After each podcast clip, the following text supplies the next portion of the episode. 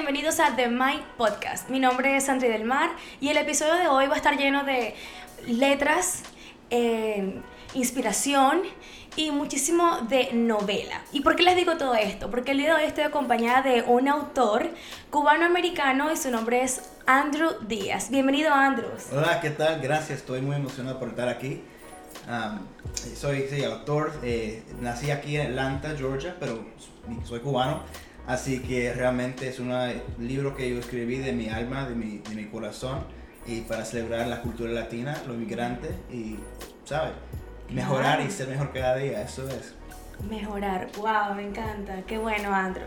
De verdad que tuve la oportunidad de, de darle una ojeada a su libro y se llama The Guava Tree me pregunto cuánto tiempo te tomó escribir toda esta obra, porque es bastante amplia y detallada. Cuéntame cuánto tiempo te tomó. Así que realmente empecé con un capítulo, eh, era una historia corta que se llama The Cuban Dream, y era una, una cosa de mí que yo escribí acerca de una historia que me pasaron mi familia desde el día que salí de Cuba.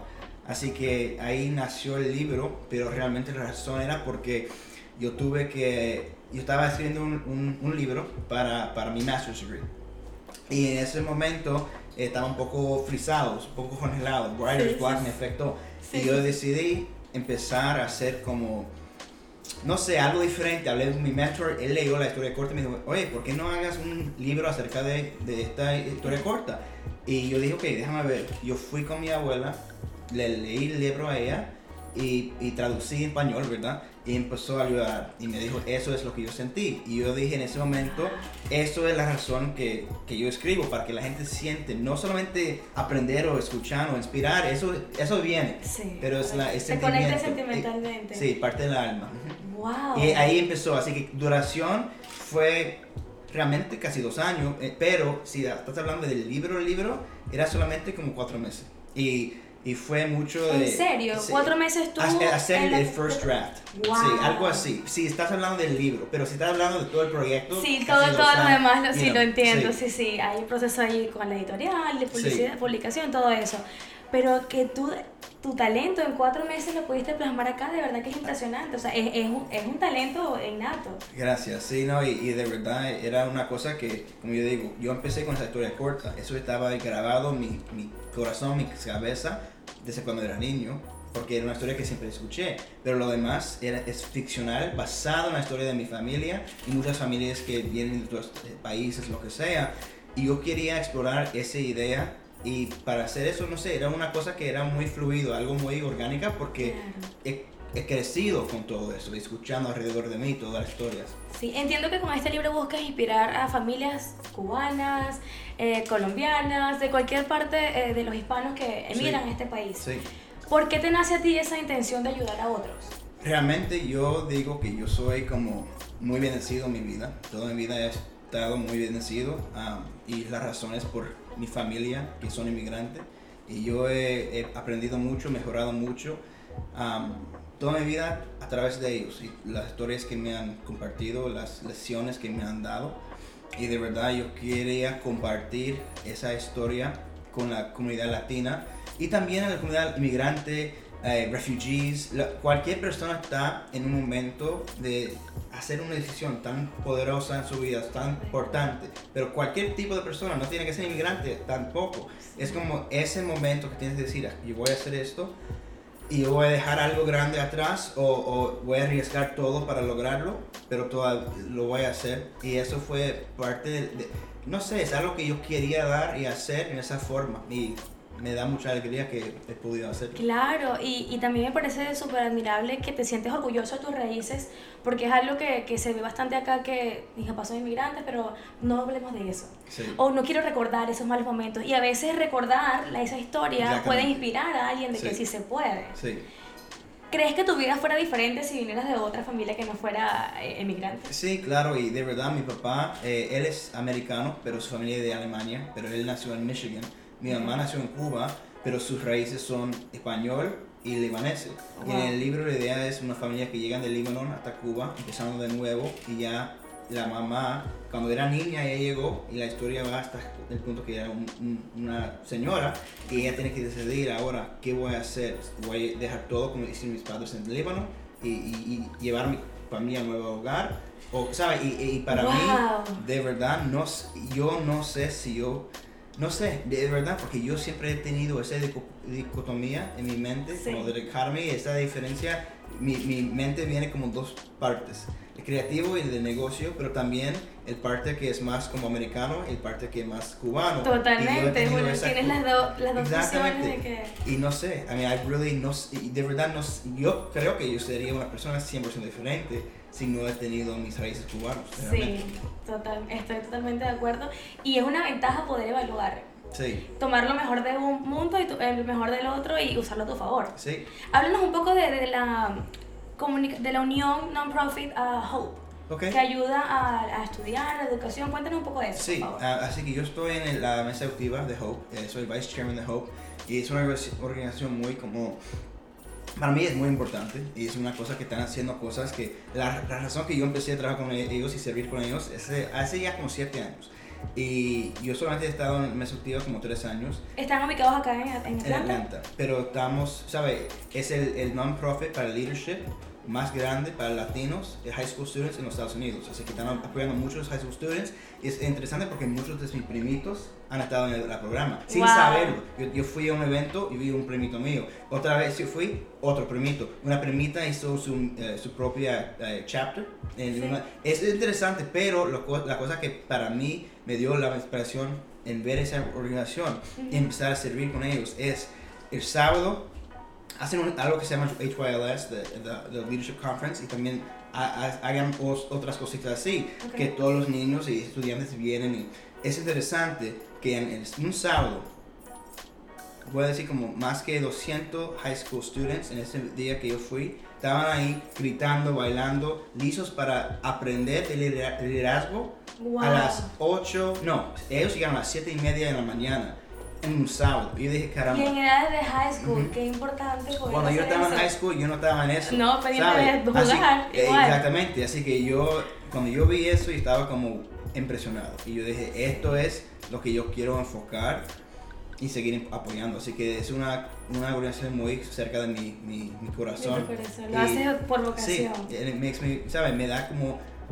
me llena, me llena con, con you know, inspiración.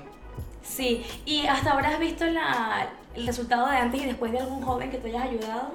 Sí, um, ¿Alguna historia que recuerdas que sabes que Well, Hope los ayudó? Y lo que yo puedo decir de Hope que me, me impresiona mucho y me da mucha alegría es que muchos de los estudiantes cuando terminan, ellos regresan como volunteers a la organización y apoyan más niños seguir aprendiendo porque la idea es, yo lo veo como un pipeline, es una cosa que tenemos que asegurar que lo, lo, las personas y, y- y en este caso los latinos que están apoyando en, por educación o por cualquier forma, liderazgo, you know, to be, ser mejor cada día es mi me- mensaje que yo siempre pongo en yo mismo, pero en ese caso yo digo, para regresar a la organización que apoyó a usted cuando eras en high school y quieres regresar cuando terminas college o, cuando, ¿sabe? o, o que estás haciendo whatever Nada, you're doing. no nada que ver con eso. Eh, Eso es increíble. I mean, Sí. eso es la- la- el éxito más grande que yo he visto, que hay ese amor para ayudar. Y yo digo, eh, una parte de Hope que, que nosotros pensamos es, eh, primero es to lead, ¿sabe?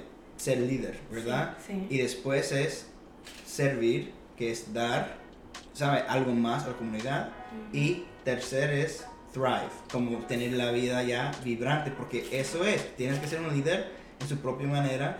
Tiene, y, y- y cualquier manera es que usted puede ser líder y- y, mostrar que, que el poder que cada persona tiene adentro, sus talentos eh, ¿sabe? especiales. Así que, no sé, eso es la idea. You know, you, can, you have to first lead y después, you know, serve y después thrive. Y eso viene de, de un tipo de, de you know, ¿Y, y qué, es para, qué es para ti un líder? Como que son las características que tendría que tener un Sí, líder? I mean, en mi opinión, un líder es una persona que están con sus, con sus ideas, están mejorando el mundo a través de la gente que escuchan sus ideas y lo, lo levantan la gente siendo un modelo, un- o sea, una modela de, de- de- de inspiración en esa forma, pero y mostrando los, con- con- mostrando los resultados posibles por sus acciones. Y no solamente hablarlo, pero realmente hacerlo. hacerlo. sí. Yeah. Inspirar haciendo Sí. y mostrando el debe ser. Bueno, te escucho hablar y me da aún más ganas de, de comprar el libro porque sé que Gracias. tiene mucha intención. Sí. ¿Dónde pueden conseguir a The Guava Tree? Así Cuéntanos que, a la audiencia, sí, por The favor. Guava Tree está, lo pueden conseguir en Amazon.com,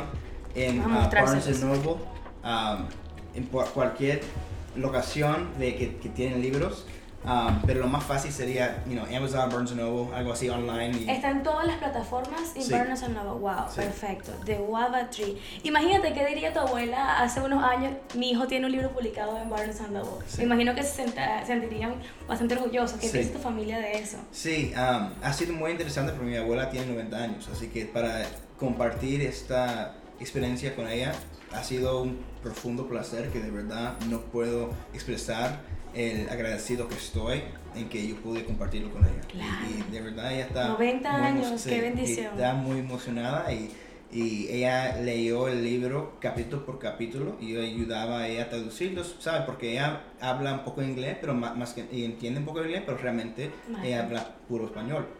Así que fue una- un proceso interesante que cada vez que terminaba un capítulo yo lo llevaba para ella poder verlo y fue chévere.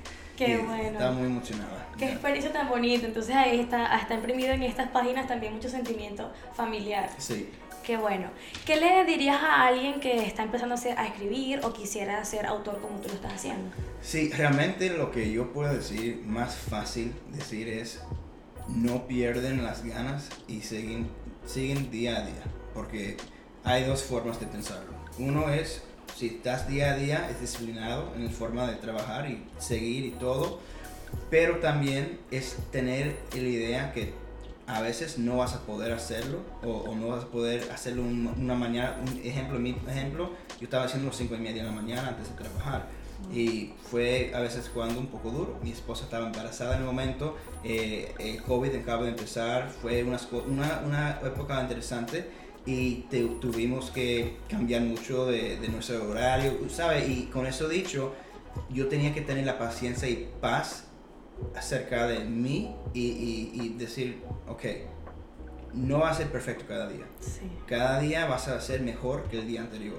Ese el, llama, el, el proceso se llama the iterative process, el proceso iterativo. Es que cada día va a ser un, un capítulo, una página, una frase, pero el siguiente día va a ser uno más. Y, y yo seguía así cada día. Y al final tenía el libro listo. Y sobreponerte a esos obstáculos que todos tenemos a diario, eso de responsabilidades, la familia, el trabajo, pero si tienes sueños igual puedes perseguirlos. Sí, Yo entiendo mucho lo que dices porque también estoy trabajando en un libro actualmente y el Chévere. proceso creativo, espero lo compartamos en el futuro, el proceso creativo es impresionante, por eso Sí. me dices que cuatro meses y yo les confieso aquí que yo tengo un año trabajando en mi Sí. libro porque es lo que tú dices, me siento frente a la computadora, salen tres líneas. sí. No es como lo que quizás vemos en la película de, ay, el, el escritor se sentó y vinieron todas las ideas porque Sí. tienes que tener claro qué es lo que quieres mostrar, qué es lo que quieres decir y, Sí. y estar bien contigo mismo. Sí, y, y ser realístico también, la idea que la inspiración es algo que puede llevarte,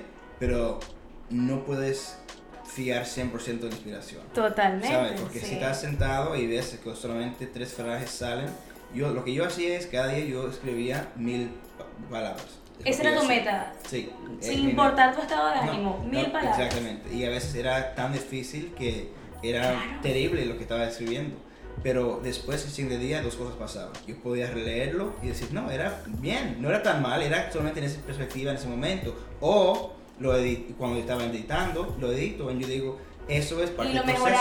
Exactamente, claro. eso es el proceso iterativo que cada persona es un draft, ¿sabes? Estás en un momento de la vida, pero el siguiente día va a estar en otro momento y cada vez mejorando. Y si enfocas en esa forma, es, el libro sí va a salir. E- e- Eso es realmente que para mí tuve que sentir más confiado en el proceso Claro. y pensarlo más como disciplina y no tanto Y la como... foto completa, Sí, the bigger y- picture. Yeah, exactly, the big picture. Y, y como em, hay un, un dicho, cómo come, unas hormigas están hablando y dicen, ¿cómo comes es el elef- elefante? Y dicen, una mordida a vez, algo así, you know, and I, I think it's true. It has to be a step by step process, porque si no, si no va paso por paso, es, es mucho. Puedes sentir como... Frustración, ¿eh? Get stuck, que no sigues haciendo lo Sí. que vas a hacer. Sí, sí, Sí. Y el ejemplo que das de hacer, quede bien o no, se puede aplicar a lo que sea.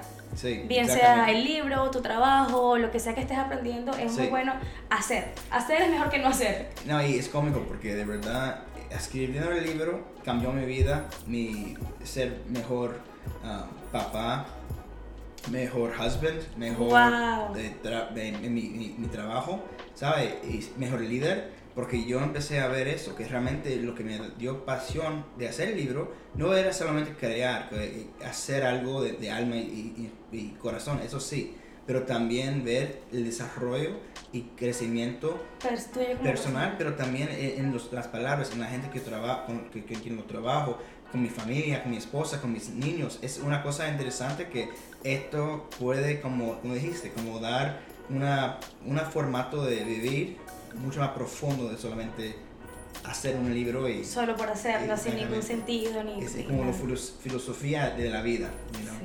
Wow, wow, qué, qué inspirador tu historia y qué bueno que hacer un libro también te cambió a ti la vida, así como le va a cambiar a los Sí. lectores. Sí. Andrew, aquí en The Mic tenemos una sección de preguntas rápidas para conocerte.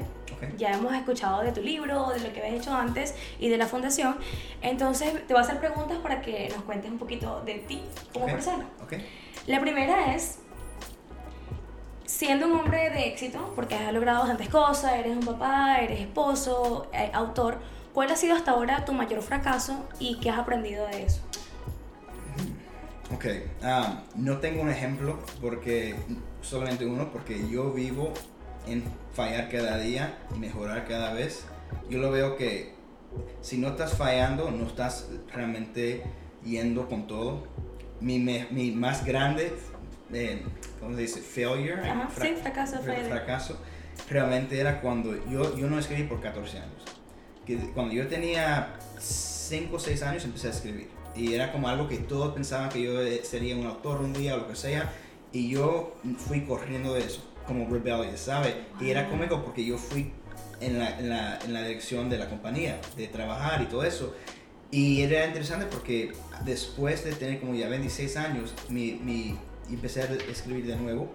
Y eso, no sé, todo como el, el universo, todo abrió para mí y fue una cosa tan poderoso. Y yo solamente espero que yo empecé a dar más a mi, mi parte creativo antes de ese, ¿sabes? Durante esa duración. So, I- I- yo, yo creo, pero que, yo creo que cada falla o cada fracaso es como parte de, de la, eh, de aprender y mejorar. Claro. Así que yo lo veo así. you know. Sí, sí.